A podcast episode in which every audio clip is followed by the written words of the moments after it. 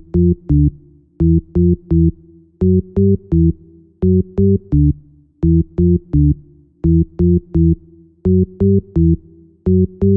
Reclamam do jeito que eu dou risada.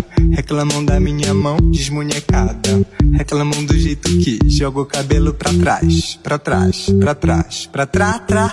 E dizem que a minha voz é bem miada.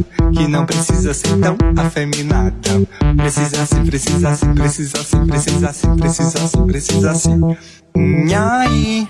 Pode reclamar, eu vou continuar assim afeminada, bem afeminada, bem afeminada, vem bem afemininha aí.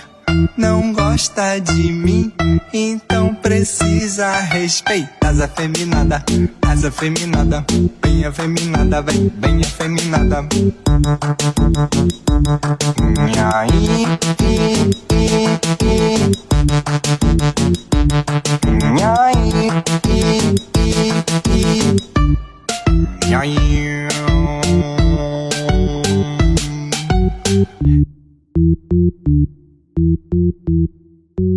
Sejam muito bem-vindas a mais este podcast do CB. Hoje é o nosso segundo dia com o tema Saúde Mental e Terapias de Reversão Sexual. Eu sou Juan e fazendo minha autodescrição para que todos vejam, eu sou branco, sou jovem, tenho barba, cabelos e olhos castanhos. Nossa convidada de hoje é a Gabriela Morena. E o tema de hoje é como lidar com a temática a partir das perspectivas de transição de identidade de gênero e orientação sexual para garantir a saúde mental. Gabriela, que vai falar com a gente hoje, é psicóloga, mestre em família e gênero pela Universidade de Lisboa e terapeuta de famílias e casais, em Portugal e no Brasil. Associada do Instituto Nós, de São Paulo, onde integra a equipe clínica e é colaboradora. Membro da Sociedade Portuguesa de Terapia Familiar, realiza atendimentos clínicos em diversos contextos. É a cofundadora da rede Pises pela Diversidade, que oferece apoio psicológico para pessoas LGBTQIA+, integrante de redes e coletivos que apoiam a população de imigrantes LGBTQIA+. Seja muito bem-vinda, Gabriela, e a nossa primeira pergunta é: em quais espaços as pessoas trans costumam sofrer as maiores pressões contra a sua saúde mental? Na tentativa de sermos instituições e igrejas seguras, essa pergunta é importante para que a gente saiba quais são os nichos que necessitam do nosso processo de conscientização. Oi, Juan. Olá, todo mundo que está ouvindo. Quero muito agradecer o convite. Esses temas me provocam muito, então estou. Muito honrada em fazer parte aqui dessa, desse diálogo sobre essas questões e outras que, que podem surgir aqui no, no nosso papo.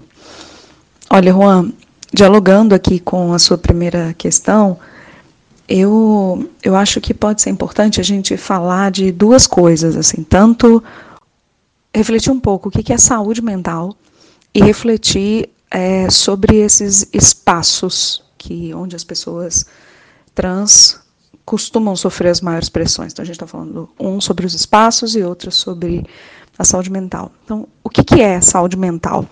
É muito comum, quando a gente conversa sobre isso, a gente falar sobre o, o lugar da, do cuidado, apenas num sentido de que quando a pessoa sofre algum, uh, alguma emoção muito difícil de lidar, ou alguma, alguma já síndrome, né? Então, quando a pessoa está deprimida, quando a pessoa tem crise de ansiedade, então se fala em cuidar da saúde mental.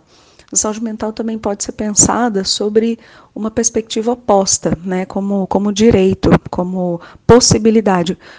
Quem, quem operacionaliza, constrói o conceito de saúde mental, que a gente usa geralmente, é, foi a Organização Mundial de Saúde.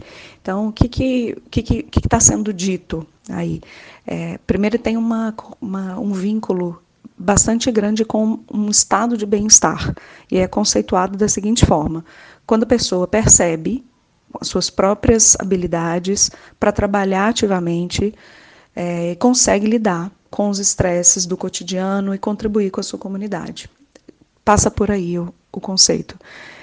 É, a gente pode olhar de uma forma crítica para esse conceito, embora ele seja bastante útil, né, porque é, a gente lida com esses eventos estressores de forma muito diferente a depender do, do, do nosso lugar social. né? Ou para usar um termo que é bastante foi bastante comum, tem sido bastante comum, é, foi foi cunhado pela Gayatri Spivak, mas é, a Jamila Ribeiro no, naquele livro Lugar de Fala popularizou muito esse, essa discussão no Brasil, contribuiu muito com essa discussão. Então, o nosso lugar de fala. Né? Então, os eventos estressores da nossa vida dependem muito do nosso lugar social ou do nosso lugar de fala. Se eu sou uma pessoa branca, moro num, num lugar, numa região central, com acesso à arborização, com acesso a, a estar, por exemplo, perto do meu trabalho. Eventos estressores cotidianos, eles me atravessam de formas diferentes do que, por exemplo, se eu for uma pessoa trans, uma mulher trans negra e que está num espaço diferente da cidade, por exemplo, num território periférico, algo assim. Então, é, a gente pode olhar criticamente para essas questões e perceber que é, as nossas subjetividades elas dependem muito e são construídas nesse lugar coletivo.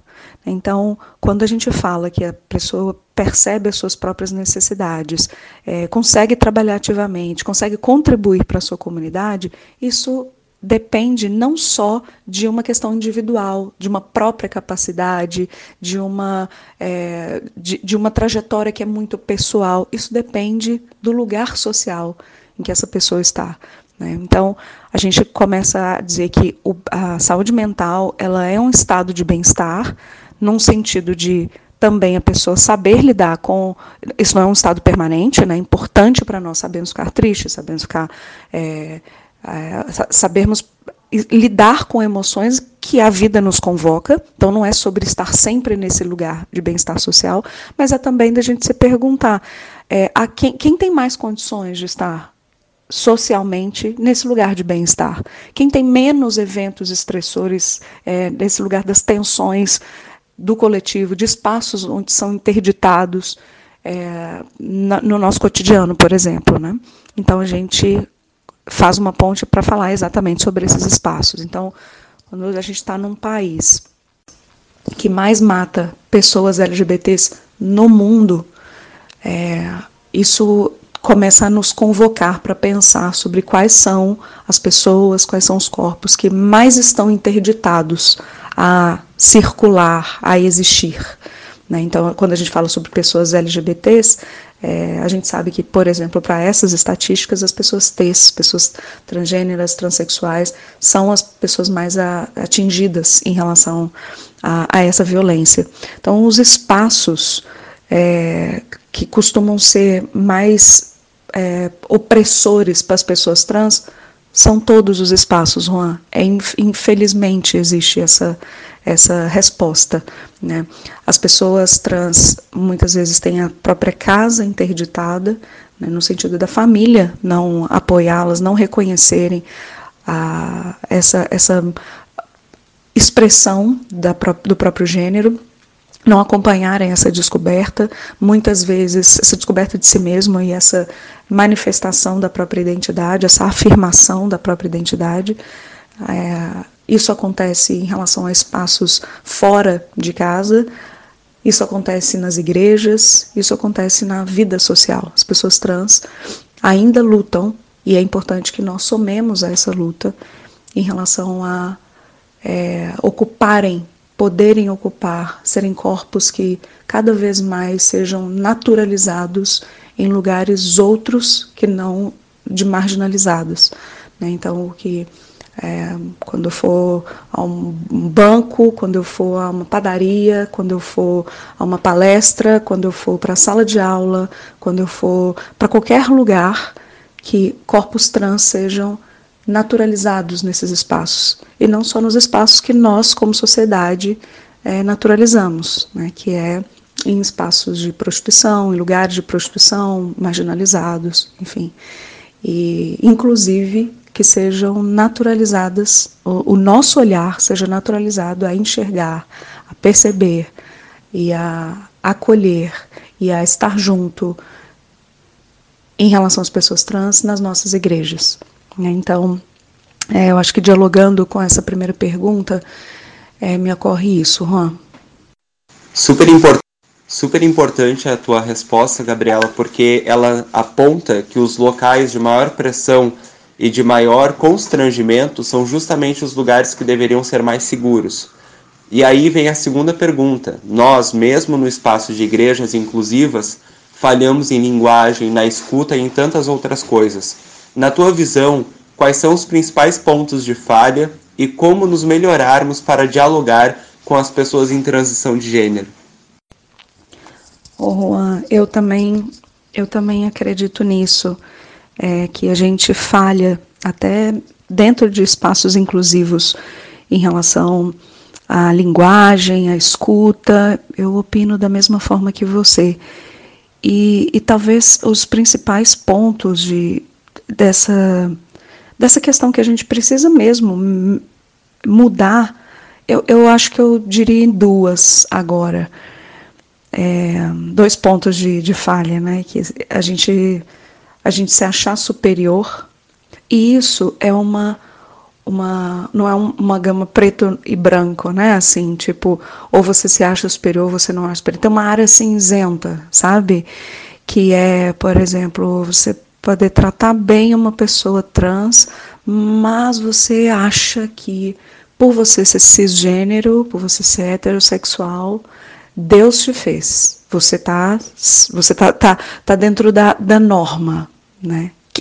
Isso é verdade, você está dentro da norma, mas não foi Deus que criou a norma, que isso fique claro, né? É, mas quando você pensa sobre essa questão em relação a uma pessoa trans, por exemplo, você olha com um olhar de, de, de pena. O que é diferente de olhar com uma, um olhar de compaixão, não por ela ser uma pessoa trans, mas por ela estar numa sociedade que é transfóbica. E é diferente. Então você critica a sociedade, você percebe que tem uma marcação sobre quando, como as pessoas trans, as pessoas negras, né, tudo que é marginalizado, tudo que está fora da norma é, isso tem uma datação, isso tem um, um percurso histórico. Né? É, então, quando existe esse olhar crítico e a gente lê lá no Gênesis, ainda que metaforicamente, né, quando a gente existe as igrejas progressistas, tem uma forma de olhar para o Gênesis que entendendo como uma uma uma forma metafórica de falar sobre a criação do mundo, e aí quando se diz imagem e semelhança de Deus, a gente tem é, séculos de perceber, de imaginar, de ver na igreja, de inclusive isso nos atravessa subjetivamente. Se a gente em casa está pensando sobre isso, a gente vê um corpo branco, heterossexual, cisgênero, quando a gente pensa em alguém sendo feito à imagem e semelhança de Deus. A gente não pensa num corpo trans, por exemplo. É, isso é sobre se achar superior. Isso é perceber a si mesmo como imagem e semelhança de Deus, a si mesma, mas negar isso a outros corpos diferentes do meu, do seu. Então eu diria que uma falha que nos atravessa muito subjetivamente. A gente vai é, precisa muito ativamente a desconstruir isso, é exatamente nos achar superiores de diversas formas. Estamos muito acostumados, nós pessoas cisgêneras é, e as pessoas também que são heterossexuais, a ver, nos ver representadas em todos os lugares. É, são os nossos corpos que a gente vê. Quando a gente vai num museu, quando a gente vai, é, quando a gente anda na rua, a gente vê a gente representado, nós vemos espelhos de si mesmos, né? de nós mesmos. É, então, a gente foi introjetando também essa superioridade. Frequentar lugares onde tenham pessoas travestis, pessoas transgêneras, ser amigos, estabelecer laços de confiança, não laços de superioridade, não é onde você seja chefe, você comande uma equipe, não são laços de amizade, de pessoas próximas da sua rede. É, você ler sobre isso, ver filmes sobre isso, ver vídeos no YouTube sobre isso, seguir pessoas trans nas redes sociais, ver o que elas estão falando, isso vai nos ajudando a, a desconstruir esse projeto colonial de ver o outro que eu coloco nesse lugar de outro, né? Não foi eu que inventei, mas também sou parte desse projeto. Eu sou sou eu, mas o outro é o outro e o outro é o que é diferente de mim. Quem é diferente de mim, né? São os corpos que são diferentes do, do, do meu. Enfim, então isso vai nos ajudando a desconstruir esse lugar. E eu diria como segundo ponto é, essa o, o que, que o que, que os principais pontos de falha, né? Falei de um primeiro e um segundo seria é, eu vou pegar emprestado uma fala da Lia Weiner, que é uma pesquisadora sobre branquitude no Brasil. O trabalho dela é tão importante. Agora, atualmente, ela está pesquisando sobre movimentos extremistas. Mas ela falando sobre é, a luta antirracista, e eu vou pegar emprestado para falar isso sobre as questões trans também. É, ela diz que o medo, né, em relação a nós, pessoas brancas, em relação à, à, luta antirracista, o medo nos paralisa. Ah, porque eu tenho medo de errar, eu tenho medo de dar bola fora, eu tenho medo de não saber falar. É, e aí, é, ou seja, as pessoas trans protagonizam a luta antitransfobia. É, e é importante que elas estejam no centro, são elas que estão falando, são elas que estão pautando, são elas que estão dizendo do que, o que, que não pode mais acontecer. É, então, a, a, a, o movimento trans, as pessoas trans são as protagonistas, mas a, luta é, contra a transfobia precisa ser uma luta de todas as pessoas, de todos e todas e todos nós. É muito importante que todo mundo se envolva nisso. E aí, se eu erro, se eu falo de algo que eu é, que, eu, que eu, eu, cometi um erro, eu não estou não, não, não muito segura, eu vou tomar uma, uma né, uma, vou tomar uma chamada de atenção e vou seguir, assim, o, o meu medo cisgênero, a minha fragilidade cisgênera de né? Qual pronome eu uso? O que, que eu falo? Como é que eu faço? Isso não pode me paralisar em relação a é, somar a luta anti-transfobia. Eu estou falando de um contexto de um país que assassina pessoas é, trans todos os dias. Né? É, eu sou, eu tenho 38 anos. Pessoas trans da minha idade, eu me considero jovem.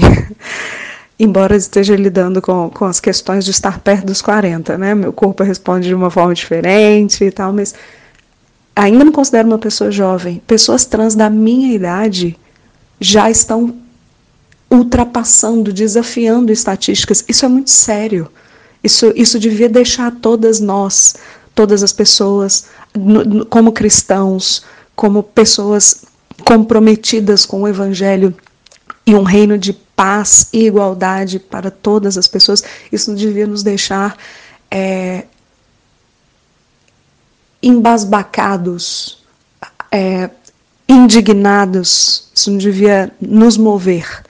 E isso devia ser mais forte do que o nosso medo de errar o nosso medo de falar errado, o nosso medo de dar, de dar manota, não sei se essa é uma palavra comum, em, em Minas é comum, né? Tipo, é, escorregar, dar manota, é nesse sentido. Nossa, eu tenho que ler primeiro, eu tenho que ler muito, eu tenho que saber tudo. Não é, não é isso.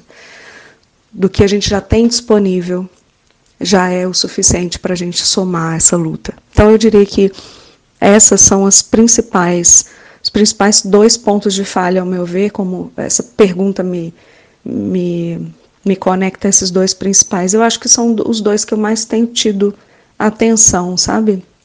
Nesses, nesses últimos anos. E aí eu fui dialogando com essa, como é que talvez a gente possa melhorar, né?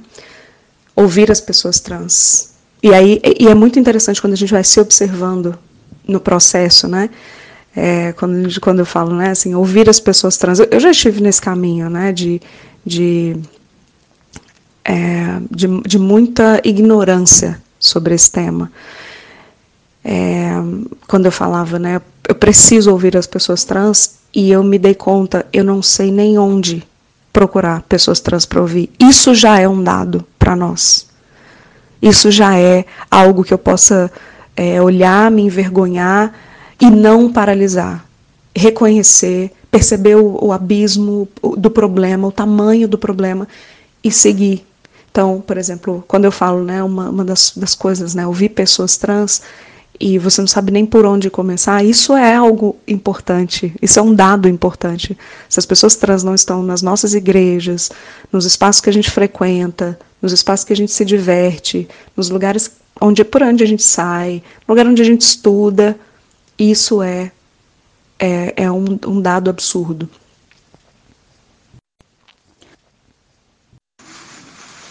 Perfeito, Gabriela. Então, agora, para a gente ir concluindo, falando diretamente para as pessoas trans neste momento, o que tu diria para elas? Em que pensar, no que buscar compreensão neste contexto de julgamento?